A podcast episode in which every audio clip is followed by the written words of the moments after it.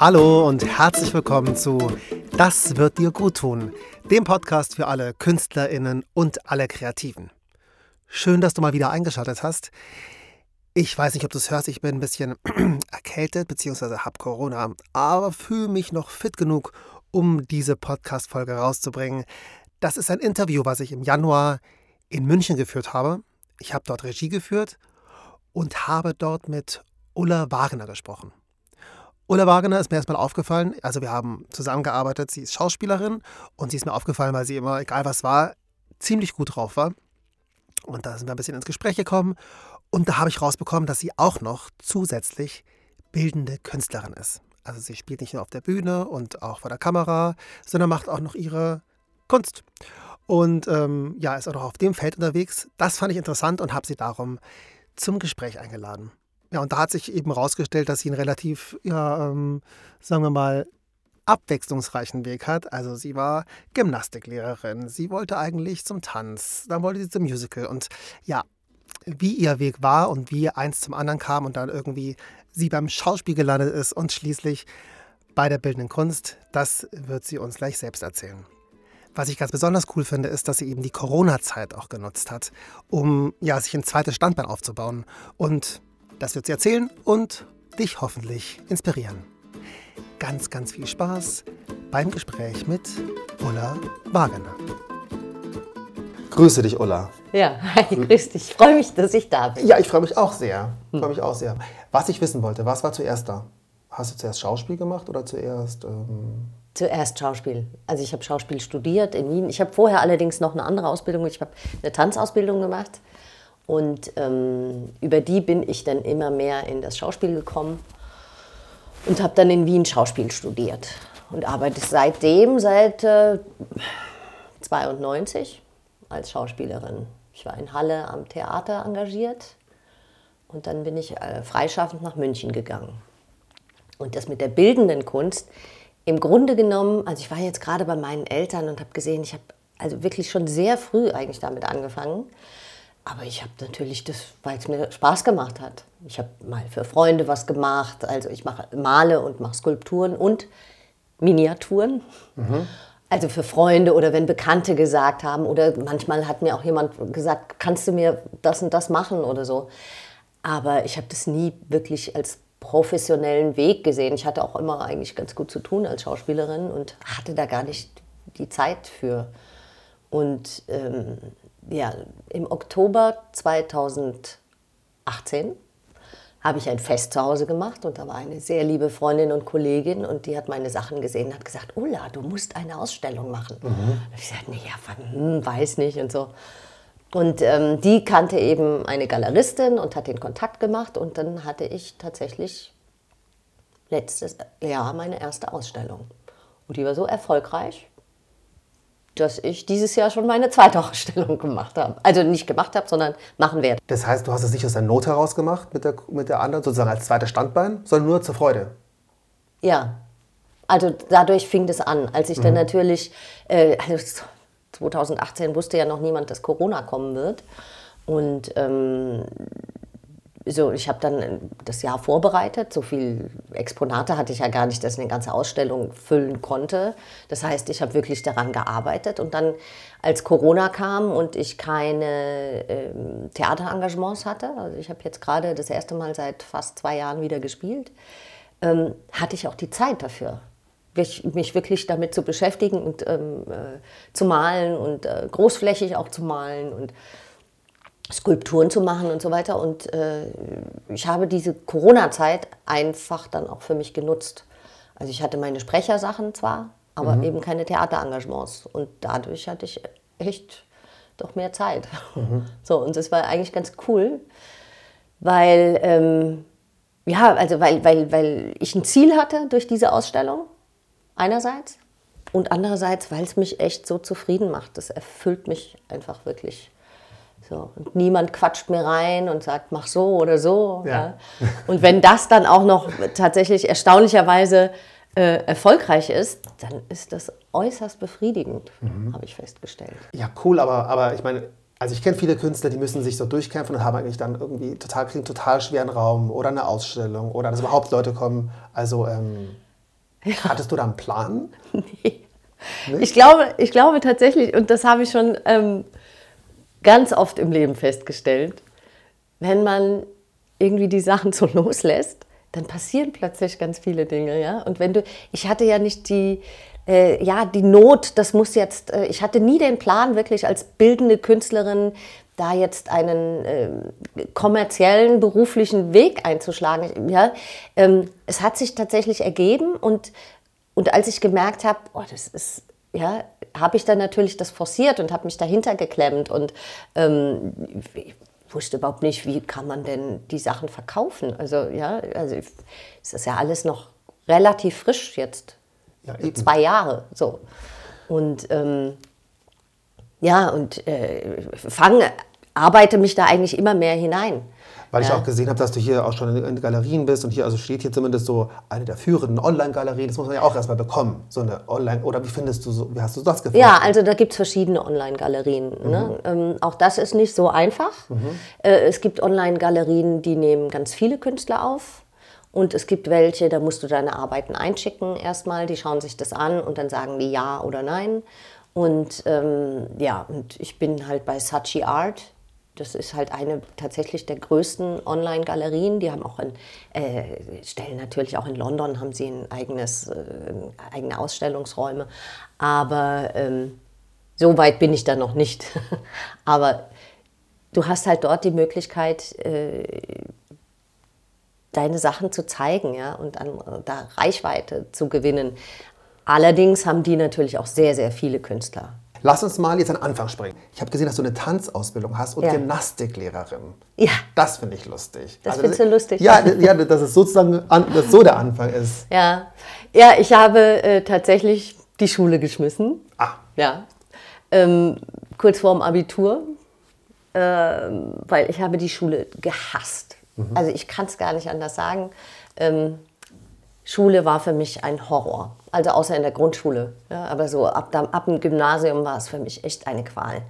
Ich habe mich dahin gequält jeden Tag und äh, irgendwann habe ich da so auch so ein bisschen abgeschaltet. Also ich hatte kein Interesse an der Schule und habe aber schon immer getanzt und äh, geturnt. Ich habe mit vier, fünf habe ich angefangen mit Leistungsturnen und habe das halt weitergemacht und äh, ja und dann kam halt die Frage, dass ich meinen Eltern gesagt habe, mit 15, also ich bin mit 5 in die Schule gekommen, deswegen war ich nach der 10. Klasse 15, ähm, dass ich gesagt habe, ey, ich will, ich will einfach nicht mehr zur Schule. Und dann waren meine Eltern so toll und haben gesagt, okay, dann äh, was, wie sieht die Alternative aus? Und dann habe ich gesagt, ich möchte eine Tanzausbildung machen. So, das war natürlich nicht so einfach, da jetzt was zu finden, auch so jung äh, irgendwo genommen zu werden. Und dann habe ich aber in Frankfurt tatsächlich einen Ausbildungsplatz gekriegt und habe da eine äh, staatlich anerkannte Tanz- und Gymnastik-Ausbildung äh, gemacht und habe dann, äh, ja, war dann mit 18, eigentlich 18, 19 war ich fertig und habe dann auch da gearbeitet in, die, in dem Job und wollte aber eigentlich Musical machen. Auch da bin ich über Umwege hingegangen. Ich bin dann nach London gegangen und habe gedacht, oh, dann, ich habe erst in Wien am Theater an der Wien äh, Aufnahmeprüfung gemacht für Musical. Mhm. Und, ähm, das wie, Aufnahme, wie Aufnahmeprüfung? Wie na, da gibt es eine Musicalschule. Ach so, dafür. Die Musicalschule, mhm. genau, von Peter Weck mhm. war die damals. Ob sie heute noch immer, weiß ich nicht. Das ist auch echt schon lange her. Mhm. Und ähm, ja, und das hat nicht geklappt. Und dann habe ich gedacht, dann gehe ich halt nach London dann mache ich halt da meine Ausbildung und habe dort äh, ernüchternd feststellen müssen, das, das ist echt schwer. Und ähm, habe es dann wieder in Wien versucht und äh, bin einfach nach Wien gezogen, ohne da was zu haben und habe dann da äh, vorgesprochen und habe mir Lehrer gesucht, hab, hatte Unterricht da und dann hat eine äh, meiner Lehrerinnen gesagt, ey, mach, geh doch mal ans Konservatorium und mach da die Prüfung für Schauspiel. Ich sehe dich eigentlich viel mehr im Schauspiel. Dann habe ich Aufnahmeprüfung am Konservatorium gemacht und da war es genauso. Ich, es war ja nicht mein Plan, auf die Schauspielschule zu gehen und wurde sofort genommen. Okay. Ja, also viele müssen ja so viel oft vorsprechen mhm. und äh, aber das war eben, ich habe gedacht, ja, ich mache das jetzt mal, so, um zu schauen, mhm. wie ist so man So, und zack, da wurde ich genommen und dann habe ich angefangen da zu studieren und hatte immer noch im Hinterkopf, ich wechsle dann aber zum Musical. Und dann hat mich das aber so vereinnahmt, Schauspiel, dass ich dabei geblieben bin. Ich habe dann nicht nochmal den Versuch gemacht. Die, die Leidenschaft dafür, die ist mir geblieben. Ah, und ich habe auch noch privat eine äh, Gesangsausbildung gemacht. Mhm. Ich habe die dann auch tatsächlich einen Abschluss gemacht am Händel-Konservatorium in Halle. Ja, als ich äh, dort engagiert war, habe ich mich dort am Konservatorium auch eingeschrieben und habe da auch eben meinen Gesangsabschluss gemacht. Aber das hat alles irgendwie so seine Zeit gebraucht und so seinen Weg gefunden. Und hattest du da mal äh, größere Durststrecken und wie bist du damit umgegangen? Das würde mich interessieren. Also äh, größere Durststrecken hatte, die kenne ich und ich habe es ja schon mal gesagt, also äh, ich denke, jeder, der sich im künstlerischen Bereich bewegt, wenn er nicht gleich von Anfang an voll durchgestartet ist und äh, äh, sehr berühmt wurde, hat, kennt diese Durststrecken. Da bin ich ziemlich überzeugt von. Und die kenne ich natürlich auch. Und die waren aber erst nach meinem ersten Engagement als ich dann mich entschlossen hatte, freischaffend zu sein. Weil ähm, es war damals so, dass mein Freund in Schwedt engagiert war, dann nach Berlin ging und ich eben in Halle war und wir da immer so gependelt und das war unheimlich anstrengend. Und ich, irgendwann haben wir gesagt, also wenn wir nicht jetzt zusammen in eine Stadt gehen, dann hält es die Beziehung nicht so lange mehr aus. So, also wir haben das vier Jahre gemacht immerhin. Und ähm, dann war die Frage, gehen wir nach Berlin gemeinsam. Also wir müssen ja in eine Stadt gehen, wo wir beide freischaffend überleben können. So. Und damals gingen aber alle nach Berlin. Und ähm, ich, wir wollten das nicht und haben gesagt, wir wollen in eine Stadt, wo wir beide neu anfangen. Und haben uns dann einfach für München entschieden. Mhm. Und da habe ich natürlich, also da haben wir beide auch was Artfremdes dann mal gearbeitet.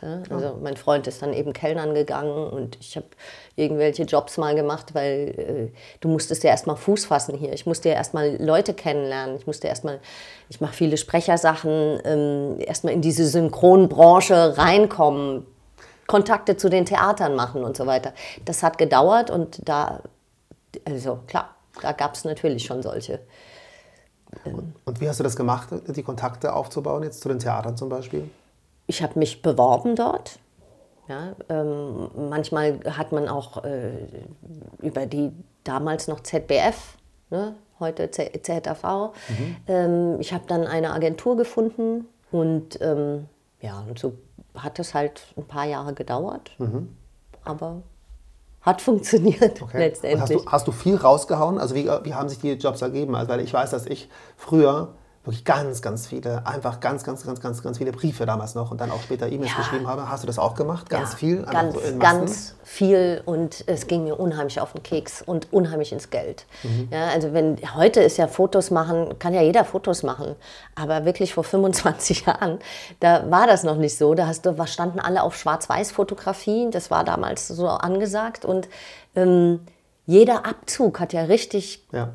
Kohle gekostet.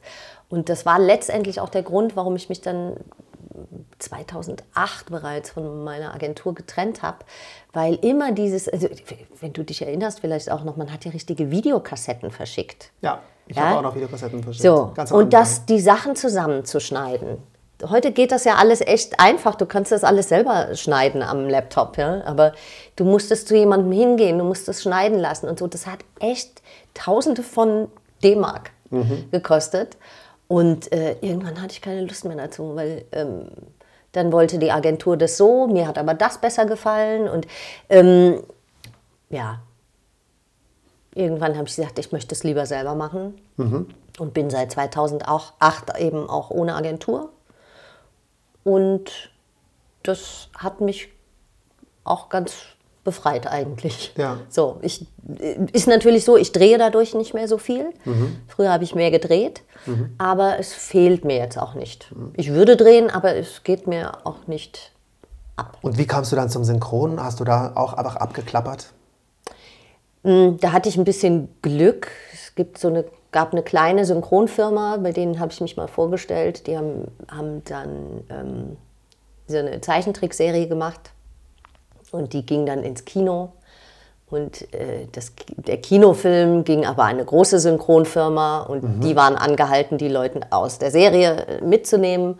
So, und so hat sich das irgendwie ergeben. Ja, krass. Also klingt immer so, als hätte sich einfach eins zum anderen ergeben. Bei dir ist dann sozusagen, also schon Arbeit, aber schon viel loslassen. Ist das so ein bisschen dein Motto?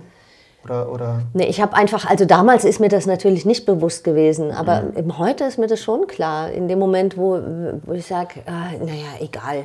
Ja, dann kommen plötzlich, äh, kommen plötzlich Sachen. Mhm. Also ich glaube, so dieses krampfhafte Festhalten und, äh, und äh, das, das macht einen ein bisschen unfrei. Mhm. So. Aber das war natürlich damals nicht so. Du hast ja auf jeden Fall von einem Sohn, weiß ich. Weiß nicht, wie viele Kinder du hast. Ein Kind? Zwei. Zwei Kinder. Du hast zwei Kinder. Wie waren diese Zeiten? So, ich würde sagen, das reicht erstmal für heute. Du weißt ja wahrscheinlich, dass ich eher auf kurze Podcast-Folgen stehe und darum machen wir hier mal einen Cut. Und das nächste Mal erfährst du, wie Ulla es hinbekommen hat, als freischaffende Schauspielerin das mit den Kindern zu managen, wie sie ihre Altersvorsorge hinbekommt. Und hör einfach nächste Woche wieder rein. Bis dahin kannst du dich auch auf Instagram mit Das wird dir gut tun belustigen und informieren und inspirieren lassen. Einfach unter Das wird dir gut tun auf Instagram und Facebook gucken. Und ja, wenn du mich unterstützen willst, kannst du sehr, sehr gerne eine nette Bewertung da lassen. Dann wünsche ich dir jetzt erstmal einen wunder wunderschönen Tag, eine wundervoll kreative und glückliche Woche und dann hören wir uns demnächst wieder. Bis dann. Tschüss, dein Daniel.